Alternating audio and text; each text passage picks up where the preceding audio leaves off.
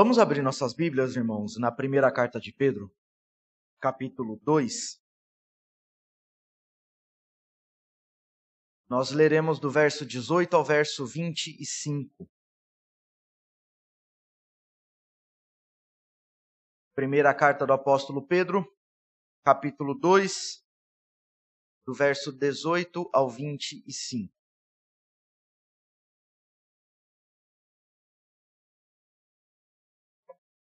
1 Pedro 2, 18 a 25. Assim está escrito na palavra do Senhor. Servos, sede submissos, com todo o temor ao vosso Senhor, não somente se for bom e cordato, mas também ao perverso. Porque isto é grato, que alguém suporte tristeza, sofrendo injustamente por motivo de sua consciência para com Deus. Pois que glória há se pecando e sendo esbofeteado por isso, o suportais com paciência? Se, entretanto, quando praticais o bem, sois igualmente afligidos e o suportais com paciência, isto é grato a Deus. Porquanto para isto mesmo fostes chamados, pois que também Cristo sofreu em vosso lugar, deixando-vos exemplo para seguirdes os seus passos. O qual não cometeu pecado, nem dolo algum se achou em sua boca, porquanto ele, quando, pois quando ele, pois ele, quando ultrajado, não revidava com ultraje, quando maltratado, não fazia ameaças, mas entregava-se àquele que julga retamente, carregando ele mesmo em seu próprio corpo sobre o madeiro os nossos pecados, para que nós, mortos para, para que nós, mortos para o pecado, vivamos para a justiça por suas chagas fostes sarados. Porque estáveis desgarrados como ovelhas, agora, porém, vos convertestes ao pastor e bispo da vossa alma. Irmãos, recentemente foi noticiado pela mídia na internet, e acredito eu que é do conhecimento de muitos dos irmãos aqui presentes e também dos que nos acompanham uh, de modo online, um ex-jogador de vôlei chamado Maurício Souza. Ele era jogador do time Minas e também da seleção brasileira. E ele, em uma de suas postagens, em uma das suas redes sociais, ele reprovou a postura da DC Comics em divulgar os próximos quadrinhos do filho do Superman como se assumindo como homossexual.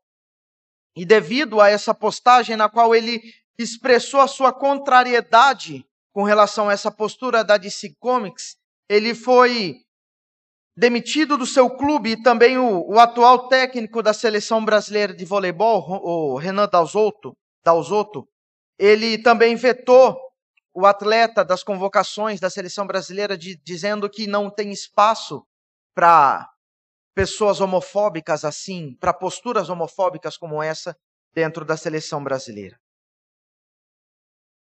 Eu, nessa noite, eu não quero me deter nesse momento a questão polêmica da, da postagem, mas eu quero fazer os irmãos refletirem com relação ao que veio após essa postagem, que é a postura da, do clube e da seleção brasileira, do, Sul, do, do Minas e da seleção brasileira. E fazer os irmãos olharem e pensarem o seguinte: se fosse você, ou se até mesmo se fosse eu, como nós agiríamos numa situação dessa? Desde, desde o início do capítulo 2, Pedro ele vem falando sobre como andar em santidade de vida, como agir de modo santo. Assim como esses irmãos que haviam sido regenerados, como ele mesmo fala no verso 3 do primeiro capítulo, nós também uh, somos edificados casa espiritual a fim de oferecer sacrifícios espirituais a Deus. Então, assim como esses irmãos, nós também temos o chamado de viver uma vida santa, o chamado de viver submisso à vontade do Senhor. E então, depois de, nos versos, dos versos 11 ao 17, Pedro falar como agir de um modo santo em meio a ímpios e com relação às autoridades, que foi inclusive o tema da última vez que eu estive aqui com os irmãos, Agora Pedro vem falar de como oferecer esses sacrifícios espirituais em meio ao trabalho. E não apenas em meio ao trabalho, mas também fora dele. Tendo em vista de que aqueles irmãos tinham que oferecer esses sacrifícios, ter essa postura santa, por assim dizer, apesar do que poderia acontecer com eles, apesar das provações que eles passaram, que eles estavam passando e que eles ainda passariam. Por isso, como tema desse, dessa nossa reflexão, que, que eu quero trazer para os irmãos é evidenciando a salvação dentro e fora do trabalho. Como primeiro ponto, eu quero falar para os irmãos sobre trabalhar para a glória do Senhor. Dos versos, nos versos 18 a 20, nós vemos o apóstolo Pedro falando para esses irmãos como ter essa postura dentro do trabalho. E ele começa o verso 18 com uma palavra: servos. Pedro ele fala com essa palavra sobre uma realidade que era muito mais normal nesse tempo do que a gente imagina. Para nós, talvez essa palavra servo pode ser um pouco estranha, pode soar um pouco estranho aos nossos ouvidos, mas nesse tempo era algo que era muito mais normal do que a gente imagina. Nesse tempo, ou alguém era um, um escravo, um servo, ou tinha um. Provável, muito provavelmente, devido à situação que esses irmãos estavam, Pedro fala para quem era servo, para quem uh, estava trabalhando, por assim dizer, dentro das casas dos seus senhores. Essa é a ideia que Pedro traz aqui pela palavra servo. Então Pedro passa a dizer como era para esses servos agirem, como era para eles se portarem, como era para eles se comportarem enquanto eles estavam nesses trabalhos com relação aos seus senhores. E Pedro, ele aconselha esses irmãos a serem submissos, se sujeitarem a esses seus senhores. Submissão é envolve é o assunto que envolve toda essa perícope. E não apenas essa perícope, mas também uh, do, desde o verso 11 do capítulo 2 até o verso 12 do capítulo 3, o assunto principal, por assim dizer, é a submissão, é a sujeição. Então Pedro aconselha esses irmãos a terem essa postura de submissão, mas não devia ser essa submissão, não devia ser de qualquer jeito. Essa submissão não devia ser da forma que esses irmãos pensassem que seria o certo, não. Mas Pedro fala aqui: servos, sede submissos com todo o temor ao vosso Senhor. Com todo o temor. Ou seja, como Pedro está querendo dizer aqui, para ficar mais fácil para nós entendermos, com todo o respeito. Era para esses irmãos serem submissos aos seus senhores, respeitarem eles de todas as formas. Era uma, era uma espécie de submissão temerosa, uma submissão respeitosa, que era para esses irmãos terem com os seus senhores.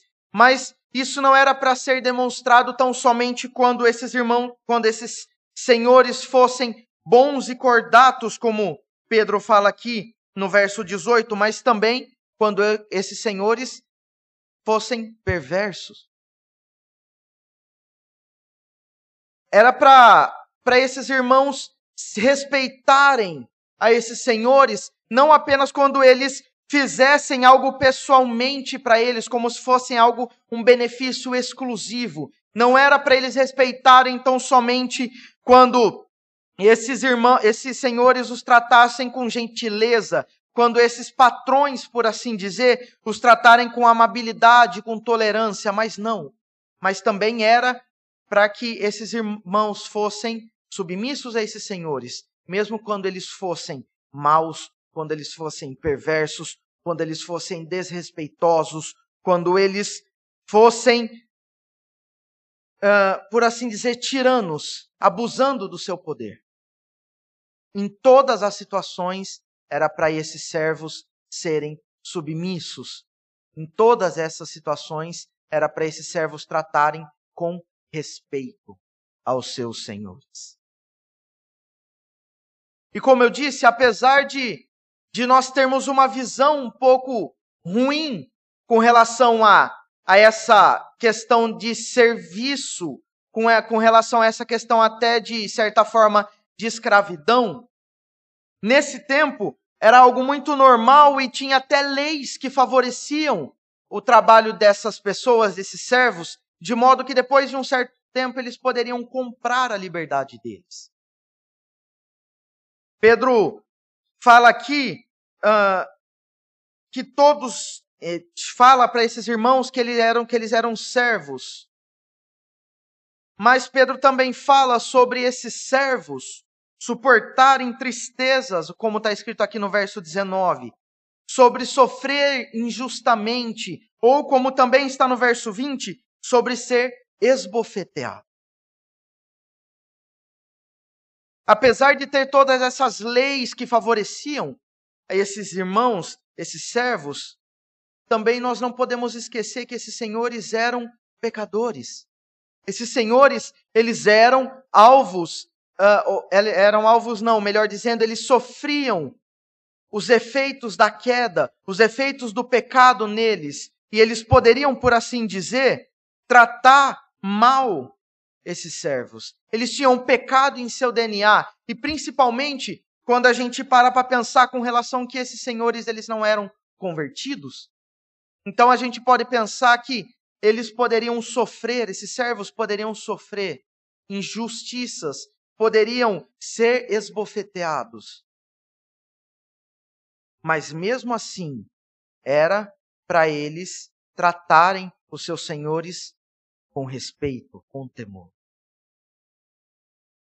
E por que era para eles tratarem tudo isso? Por que era para eles tratarem os seus senhores com temor? Por que, que era para eles, apesar de tudo que eles iam sofrer, apesar de, de todas as injustiças, por que, que era para eles tratarem os seus senhores de modo respeitoso? Pedro nos fala aqui no fim do verso 20 porque isto é grato a Deus. A gente tem uma expressão que com certeza muitos de nós já ouviu e até usou, que é dar um tapa com luva de pelica.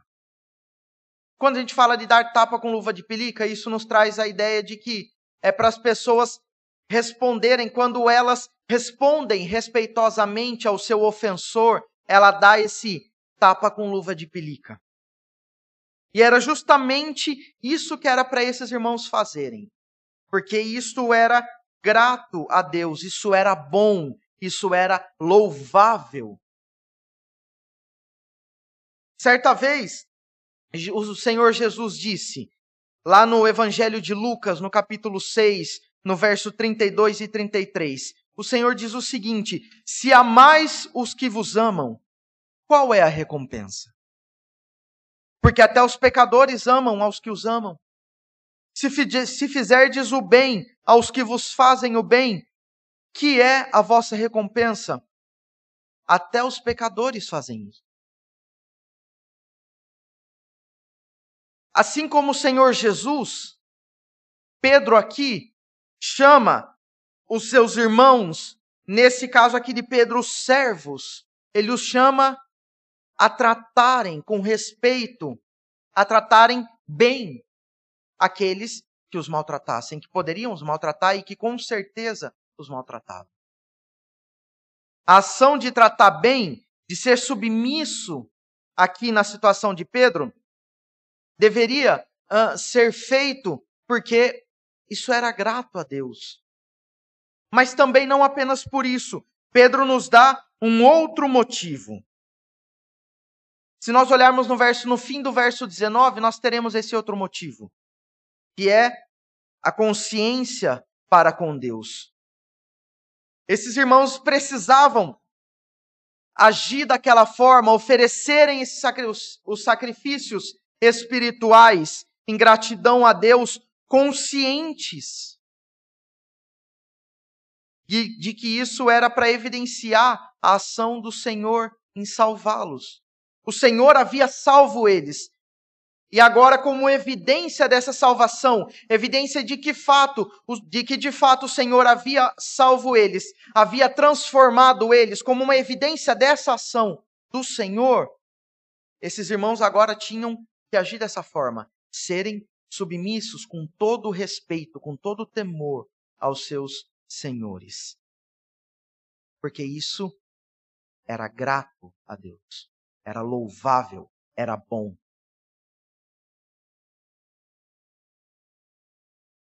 No verso 20, o apóstolo Pedro vem nos dizer que não há glória. Ou seja, não é acrescentado nada de bom. Não acredita nada de louvável a uma pessoa quando ela pacientemente sofre tristezas, quando ela pacientemente sofre por conta da consequência do seu pecado. Pedro vem falar, pois Pois que glória há se pecando e sendo esbofeteados por isso, o suportais com paciência. Que glória há se você peca e sofre por causa disso, com paciência. Essa palavra glória é uma das muitas palavras que apenas Pedro usa uh, em toda a Bíblia, em toda a Escritura. E essa palavra ela traz uma ideia de recompensa. Essa palavra ela traz uma ideia de algo bom, de algo de, de um crédito, por assim dizer, que recompensa a o que a pessoa ganha em sofrer por conta da, do seu pecado. Essa é a mesma ideia que, que Jesus vem trazer no texto que, que nós lemos de Lucas. Qual é a recompensa que a pessoa tem se ela ama apenas aqueles que os ama? Que recompensa a pessoa tem se ela faz o bem apenas para aqueles que fazem bem a ela? Não há nada de louvável, por assim dizer, em sofrer justamente mas é louvável. Há um, algo bom. A pessoa, por uma espécie, como uma forma, ela, ela ganha uma espécie de. Ela tem uma espécie de glória, se é que eu posso falar dessa forma, quando ela sofre injustamente. É louvável a pessoa sofrer injustamente. Apesar de tudo. Sofrer pacientemente. Ainda mais dentro do trabalho, como é o que Pedro está falando aqui. Ele fala para esses irmãos: é louvável, é bom. Por mais que isso pareça estranho, é bom sofrer injustamente.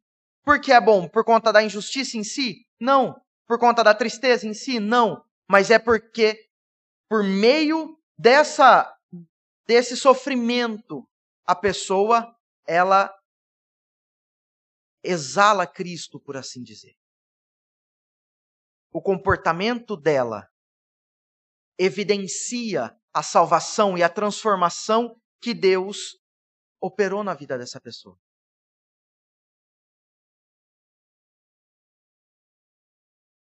Mesmo quando os patrões desses servos, desses irmãos, faziam o que era errado, faziam o que era perverso. Mesmo assim,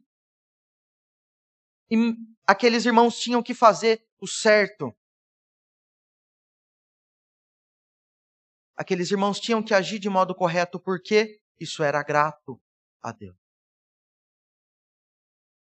Como segundo ponto, eu quero falar sobre o exemplo de Cristo, baseado dos versos 21 ao 23. No verso 21, Pedro começa falando, por quanto. E essa palavra por quanto ela é muito importante para a gente entender uma grande verdade na nossa vida. Essa palavra ela, ela explica o motivo pelo qual, para o qual Deus nos chamou. O motivo para o qual Deus nos vocacionou, dentro do contexto do que Pedro está falando. Outro termo que a gente pode considerar muito importante aqui nesse momento é uma pequena palavrinha, isto. Aqui no verso 21, Pedro fala: porquanto para isto. Pela terceira vez, Pedro usa essa palavrinha. Primeiro, Pedro usou esse isto no começo do verso 19, falando em submissão aos seus senhores. Depois, ele usou no fim do verso 20, falando de suportar com paciência o sofrimento injusto. E agora Pedro, ele fala, usa essa mesma palavrinha, esse isto, para falar sobre a submissão a Deus, exemplificada por meio de Cristo. As três vezes de uma certa as três vezes cada uma de uma forma.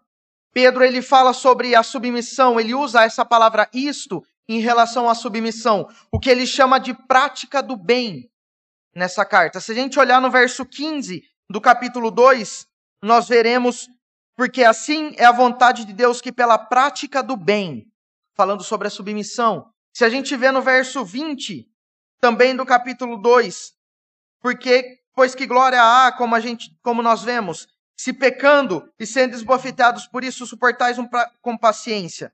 Se entretanto, quando praticais o bem, e também no verso 17 do capítulo 3, quando Pedro fala: Porque se for da vontade de Deus, é melhor que sofrais por praticardes o que é bom.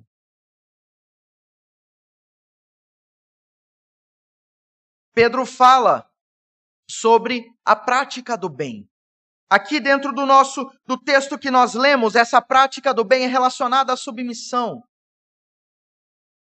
Então nós podemos entender o seguinte: porquanto para isto mesmo fostes chamados, ou seja, a razão pela qual nós fomos chamados é a prática do bem.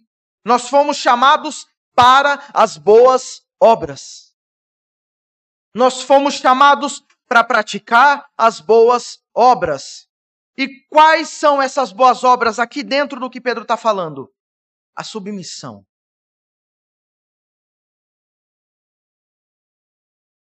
É, é aquelas, essas boas obras são aquelas boas obras que jogam ao pó a nossa glória, que colocam para baixo. Elas, essas boas obras, elas jogam literalmente ao chão a nossa glória e enaltecem a glória do Senhor. Não a nossa, mas a do Senhor. Lá no Salmo 115, no verso 1, nós vemos o salmista falando: Não a nós, Senhor, não a nós, mas ao teu nome da glória. Não a nós. Apesar das consequências ruins que pode trazer para nós como cristãos, apesar das consequências ruins que pudesse trazer para esses irmãos, é para nós, assim como eles, praticarmos o bem.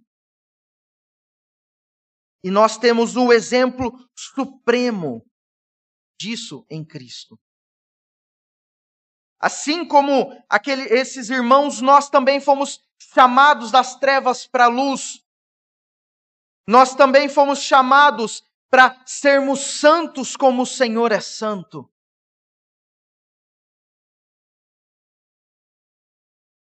Nós também fomos chamados para praticarmos o bem.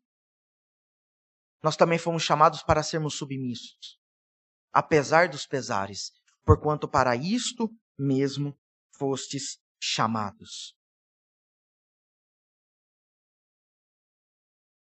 Então, após Pedro dizer o que a gente entende com tudo isso, após Pedro dizer para esses irmãos, após ele falar que aqueles irmãos foram chamados, Pedro começa a dizer, base, trazer Cristo, por assim dizer, como base para essas ações. Ele sai, Pedro sai da, da esfera apenas dos servos, do trabalho, sai da esfera apenas do, do servo trabalhista e abrange, por assim dizer, o sentido do que ele está falando para todos os servos que sofrem injustamente por causa do evangelho. Para todos, abrange para todos os servos de Deus em toda a terra, em toda a história, que sofrem injustamente. E ele usa Cristo, Pedro usa Cristo como combustível para que esses irmãos tenham uma vida santa. O exemplo de Cristo por praticar o bem e mesmo assim sofrer. O exemplo de Cristo por fazer o que é certo e mesmo assim sofrer. Era esse mesmo exemplo que era para esses irmãos terem em suas mentes. Era esse mesmo exemplo que esses irmãos deviam seguir. Pedro fala aqui no verso 21: Pois que também Cristo sofreu em vosso lugar, deixando-vos exemplo para seguirdes os seus passos. Mais uma vez, essa palavrinha exemplo é uma daquelas exclusivas de Pedro, que nos traz a ideia de que existe um esboço. Ou seja, a ideia que Pedro quer trazer para nós e para esses irmãos é que onde Cristo andou, por assim dizer, nós devemos pisar nos mesmos lugares. Claro que metaforicamente, mas o esboço que Cristo deixou é para nós seguirmos. Os passos de Cristo devem ser seguidos por todos aqueles que desejam se submeter à vontade de Deus. O, o, próprio Senhor Jesus Cristo, em Mateus, no Evangelho de Mateus, no capítulo 16, no verso 24, ele diz: Se alguém quer vir após mim, ele, ele disse isso para os seus discípulos, e por extensão nós entendemos que é para nós também. Se alguém quer vir após mim, a si mesmo se negue, tome a sua cruz e siga-me.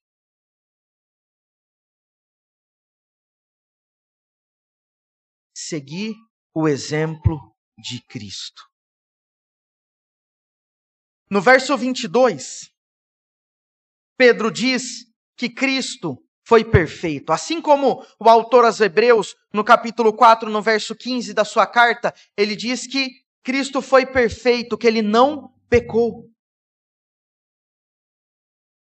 Como se não bastasse Pedro ter falado isso, que Cristo não cometeu pecado, ele ainda usa as palavras do profeta Isaías para enfatizar isso.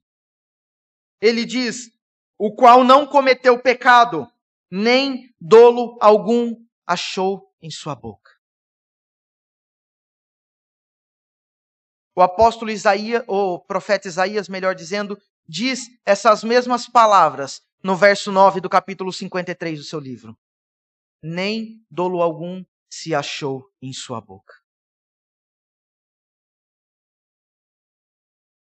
Então Pedro, após falar isso, ele começa a expor uma série de fatores que aconteceu com Jesus Cristo para embasar as palavras do profeta Isaías que ele usa nesse momento. Senhor, ele começa a dizer que quando os homens ultrajaram, pecaram, né? Ultrajando o Senhor Jesus, insultando o Senhor Jesus, o que que Jesus fez? Ele revidou da mesma forma? Não. O Senhor Jesus, ele não revidou com ultraje. Como a gente diz, ele não pagou na mesma moeda. Nesse momento nós entendemos que dolo algum se achou em sua boca. Quando o Senhor Jesus foi maltratado, como Pedro fala aqui, como quando o Senhor Jesus foi, por assim dizer, afetado por toda sorte de sofrimento que os homens poderiam causar a ele, o que, que ele fez? Ele ameaçou? Não. Mais uma vez, dolo algum se achou em sua boca. Antes disso, o que, que Jesus fez?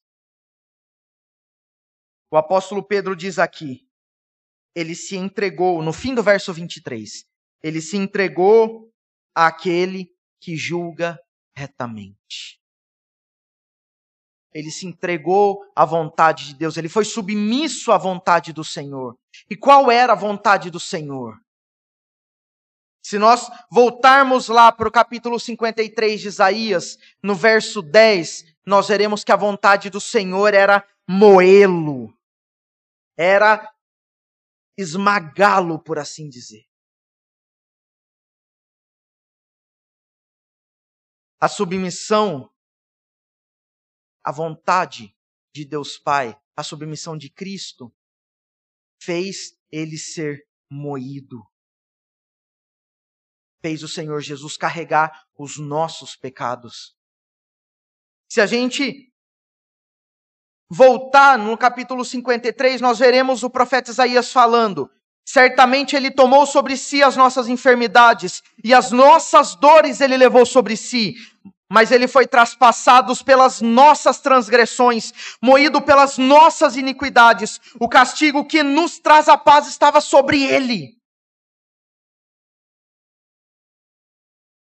Ele foi oprimido e humilhado, mas não abriu a sua boca. Como cordeiro, ele foi levado ao matadouro. Ele não abriu a sua boca. Porquanto foi cortado da terra dos viventes. Por causa da transgressão do meu povo, foi ele ferido. Era para nós estarmos naquela cruz. Era para nós termos morrido aquela morte. Era para nós termos tomado o cálice amargo da ira de Deus, era para nós termos as nossas mãos e os nossos pés cravados naquela cruz. Fomos nós que pecamos, não foi ele. Fomos nós que, fazemos erra que fizemos errado, não foi ele.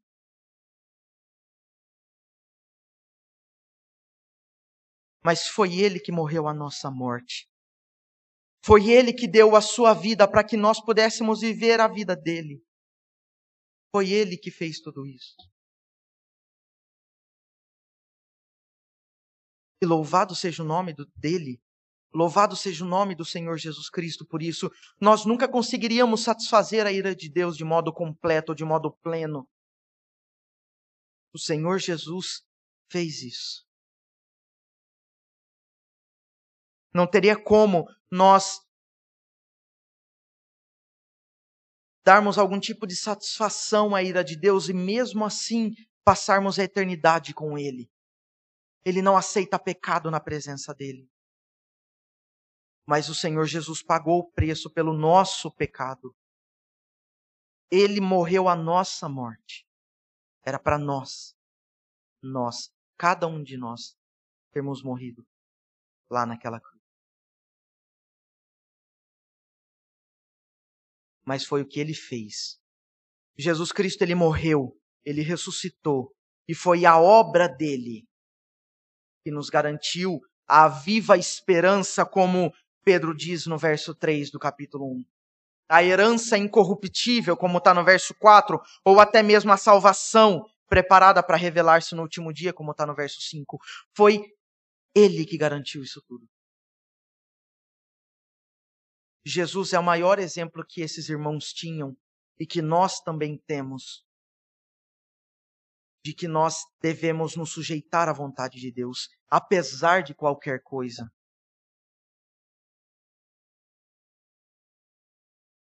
A vontade do Senhor, mesmo nos fazendo passar por situações difíceis, mesmo que nós passamos por problemas, todos nós sabemos, nós temos isso em nossa mente de cor, a vontade do Senhor, ela é boa, perfeita e agradável.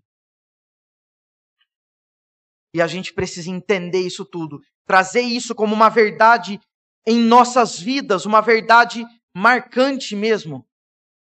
Mesmo quando estamos passando por situações ruins, porque é ele quem tem o controle e ele é perfeito em tudo que ele faz. Como terceiro e último ponto, irmãos, eu quero falar sobre os efeitos de Cristo na vida do cristão. O que Cristo fez, a obra de Cristo, por assim dizer, a obra do nosso Senhor, do nosso Salvador, Mestre, Redentor, A obra dele não nos deixa viver uma vida fútil, uma vida sem propósito, uma vida sem objetivo. A obra dele nos faz ter um objetivo na vida. E baseado aqui no que, no que Pedro fala para nós, não apenas um, mas dois objetivos. E que objetivos são esses? No final do verso 24, Pedro fala assim: para que nós, mortos para, pecados, para, para os pecados, vivamos para a justiça. Quais são os dois objetivos da nossa vida? Viver como morto para o pecado e viver para a justiça.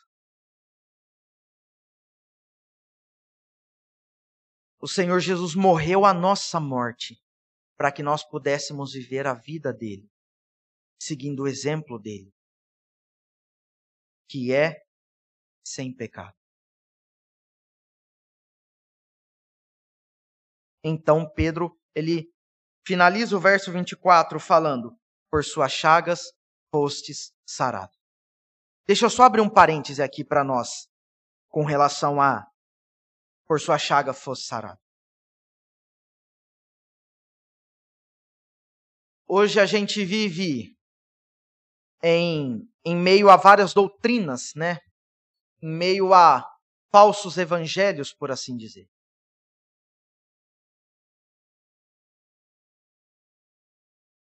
E há uma ideia muito errada em um desses muitos falsos evangelhos, que nos diz que Cristo morreu para que nós tenhamos uma vida livre de doenças. Afinal de contas, por suas chagas fostes sarados, né?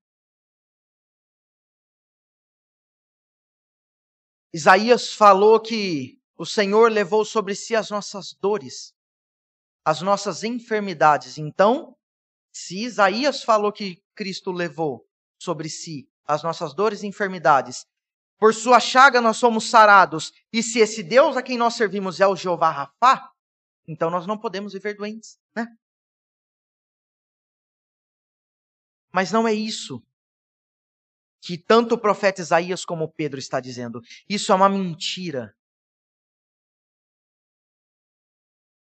Isso que falam que nós não podemos ficar doentes porque nós temos um Deus que é todo poderoso, isso é uma mentira. Porque junto a isso diz que ah, se nós não somos curados é porque nós não temos fé o suficiente. Espera aí, mas quem gerou fé em nós é Deus. Então o que Deus faz dentro de nós não é suficiente? Deus é insuficiente? Eu tenho certeza que não. Tanto Isaías quanto Pedro, quando fala com relação a ser sarado pelas chagas de Cristo, quando Isaías fala sobre, falou, melhor dizendo, sobre o Senhor Jesus levar sobre si as nossas dores e enfermidades, essas Dores e enfermidades são pecados, são sinônimos de pecado. O Senhor Jesus, ele levou sobre si os nossos pecados. Consequentemente, Pedro fala que por suas chagas, pelas, pelas chagas de Cristo, nós fomos sarados do pecado do poder do pecado. Nós fomos, nós fomos transportados das trevas para a luz. Saímos do pecado, da morte, para vivermos a vida. A gente precisa tomar muito cuidado para não sermos engodados pelo diabo com suas falsas filosofias, com os seus falsos entendimentos a respeito da palavra de Deus. Mas voltando ao nosso ao nosso texto, além de nos fazer desfrutar uma vida eterna que Cristo nos garantiu, a morte de Cristo nos dá, como eu disse, dois propósitos: morrer para o pecado e viver para a justiça. Calvino, o grande João Calvino, ele diz no seu comentário a respeito dessa passagem, ele diz que a expressão mortos para o pecado pode ser traduzida também por livres do pecado. Por isso que o apóstolo Pedro fala que nós fomos nós somos livres em Cristo. Se nós olharmos o verso 16 do capítulo 2, Pedro fala: "Como livres que sois". Nós somos livres em Cristo. E essa liberdade, como eu disse, ela não é uma liberdade, uh, não é para ser livre de doenças, não é para ser livre da escravidão humana, mas é para ser livre do pecado.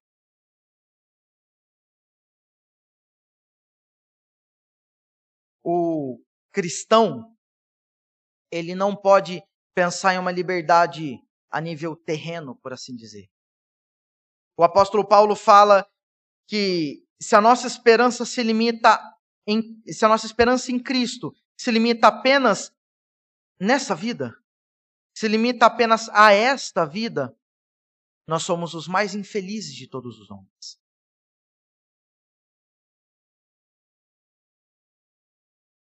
A nossa liberdade do pecado é para que nós tenhamos uma vida eterna com Deus.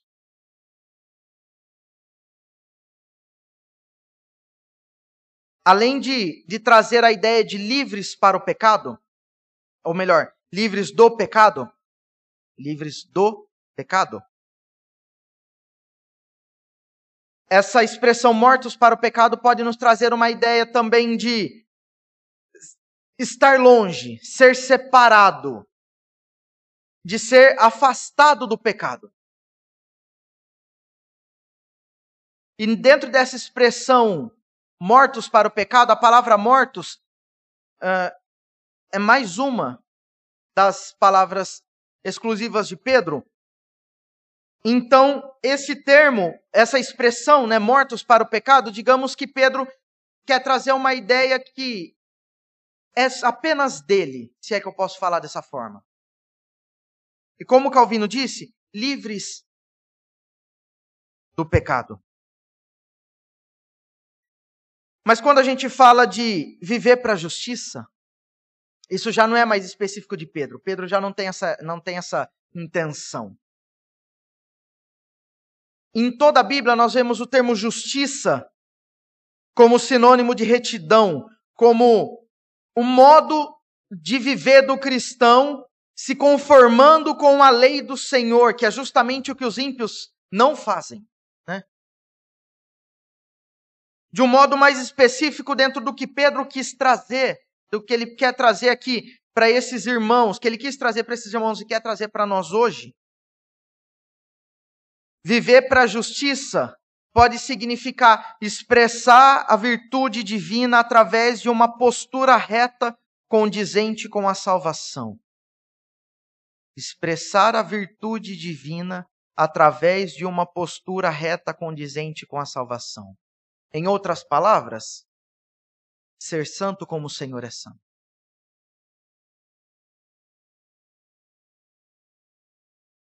Tem uma verdade que não, um ditado, melhor dizendo, que é uma verdade que nós usamos muito em nossos dias, que é Deus é amor, mas também é justiça.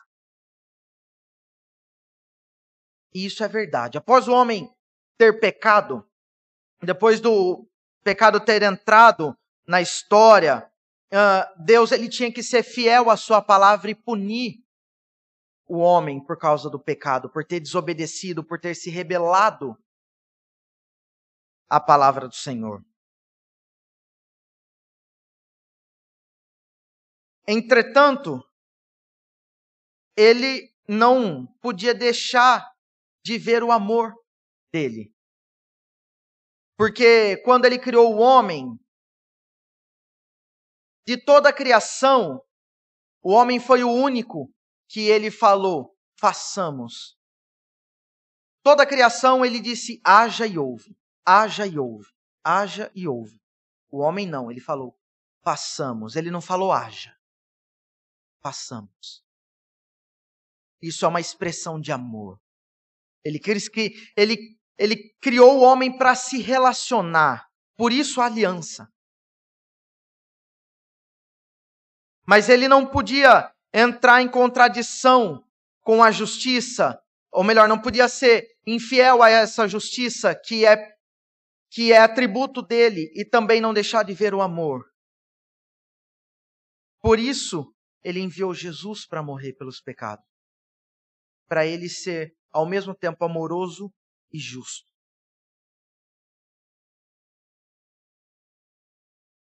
E justamente por causa disso, o apóstolo Paulo ele também fala que nós somos justificados através de Cristo. Agora paramos para pensar, se Deus fez tudo isso para que nós pudéssemos ser redimidos, se Deus nos enviou Jesus para que pudesse morrer em nosso lugar, a fim de que nós pudéssemos viver mortos para os pecados e vivos para a justiça, Deus fez tudo isso, resta a nós agora fazer o quê? Aí você vai falar para mim, ah, Fernando, resta, como você disse,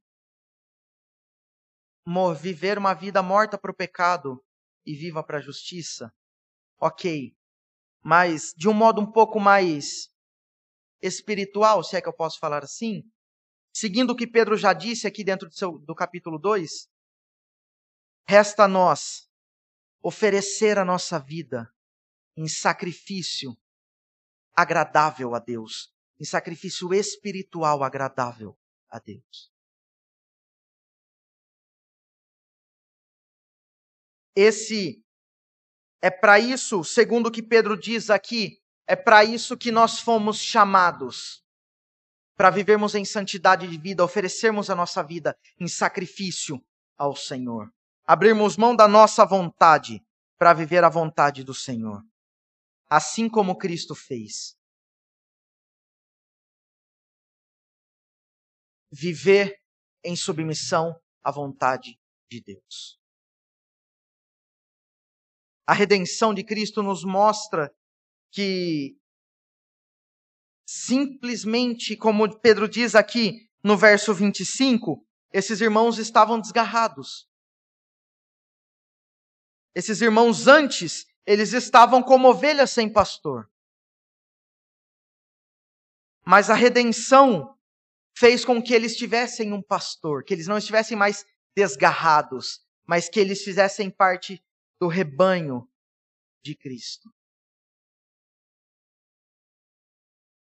E dessa forma, Pedro diz aqui que eles se converteram ao pastor e bispo da alma deles, que era Cristo. Mas só uma um último parêntese antes de nós concluirmos. A tradução correta desse vos convertestes é, porém, vocês foram convertidos. Não, a, a ideia no original que Pedro quis trazer aqui é uma ação que Deus exerce sobre a pessoa. Assim como a regeneração, a conversão é uma obra de Deus, não é uma obra nossa. Não somos nós que nos convertemos, mas é o Senhor quem nos converte. Assim como disse Jeremias em Lamentações, no capítulo 5, verso 21. Converta-nos a ti e seremos convertidos. A obra do Senhor, não nós. Concluindo, a base de tudo, de tudo é Deus. Base de tudo. A consciência da submissão desses irmãos, primeiramente, claro, em submissão à vontade de Deus, os, levava, os levaram a viver em submissão à, à vontade dos seus senhores, em submissão aos seus senhores com todo respeito, com todo temor, como nós Isso era o que Pedro chamou de prática do bem. Isso era, sim, louvável. Ser submisso apesar dos pesares.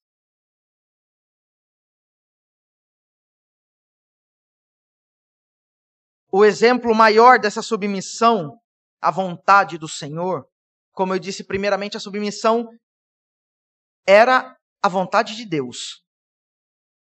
Por causa da, da submissão a Deus, eles viviam em submissão aos seus senhores. E quando a gente fala de, sub, de viver em submissão a Deus, o nosso exemplo maior, é claro, é Cristo.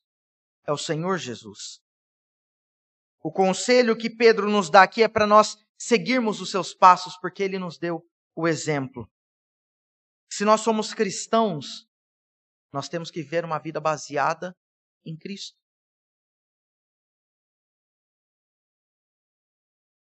Voltando ao que eu falei lá no início a respeito do jogador, do Maurício Souza, ele não foi esbofeteado, assim como Pedro falou que esses irmãos aqui poderiam ser. Mas com certeza ele teve que sofrer, ele sofreu injustiça, ele teve que sofrer tristezas. Mas apesar de tudo que ele sofreu, ele não respondeu uh, as injúrias, por assim dizer, na mesma proporção. Inclusive, em uma de suas entrevistas, ele disse que o clube que ele jogava, pelo qual ele jogava o Minas, fez de tudo para ele permanecer na equipe, mas não foi possível. Como ele falou, não deu. E por isso ele foi demitido. Eu não sei se o Maurício Souza ele é cristão. Não sei se ele vai na igreja, se ele entregou a vida dele a Cristo, né? Eu não sei nada disso. Mas de uma coisa eu tenho certeza: Deus muitas vezes permite que nós vejamos situações como essa, fiquemos sabendo de situações assim, para nos fazer refletir qual a nossa posição como cristão qual a nossa postura, qual está sendo a nossa postura como cristão. Assim como o Maurício Souza, qual está sendo a nossa postura como cristão dentro do nosso trabalho, quando nós sofremos injustiças. O quanto isso reflete o Senhor. Qual é a motivação quando nós estamos em nosso serviço? Algumas aplicações para nós, irmão. Como você tem agido dentro do teu trabalho? Como você tem respondido às ações do teu líder?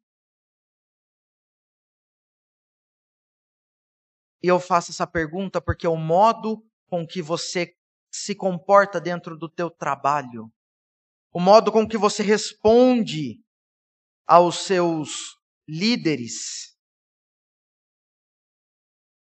Isso é um, uma ação que pode agradar ou desagradar a Deus. Como Pedro disse, é louvável praticar o bem. Ser submisso apesar dos pesares. A tua postura tem sido louvável também dentro do trabalho? Se trabalhar com os teus patrões, ou até mesmo com os teus clientes, né? Que de uma certa forma clientes também são patrões.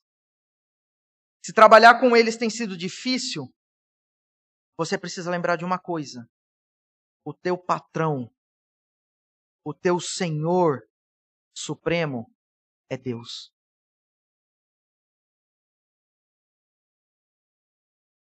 Quando você sofre injustiça dentro do teu trabalho, eu recomendo você, baseado no que Pedro falou aqui, a pensar em Cristo. Traga Cristo à tua memória.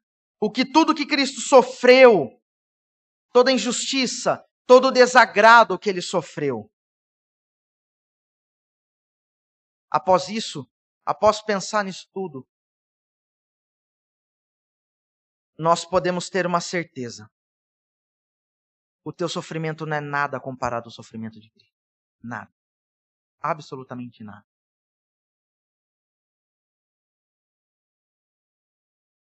Como você tem se comportado, as tuas ações podem pregar a Cristo dentro do teu trabalho. Pense nisso. Por fim, ao contrário do que, do que muitos pensam nessa cultura hoje, a submissão ela não é apenas, ela não está direcionada, não é dirigida, por assim dizer, apenas a mulheres, mas a todos, inclusive homens.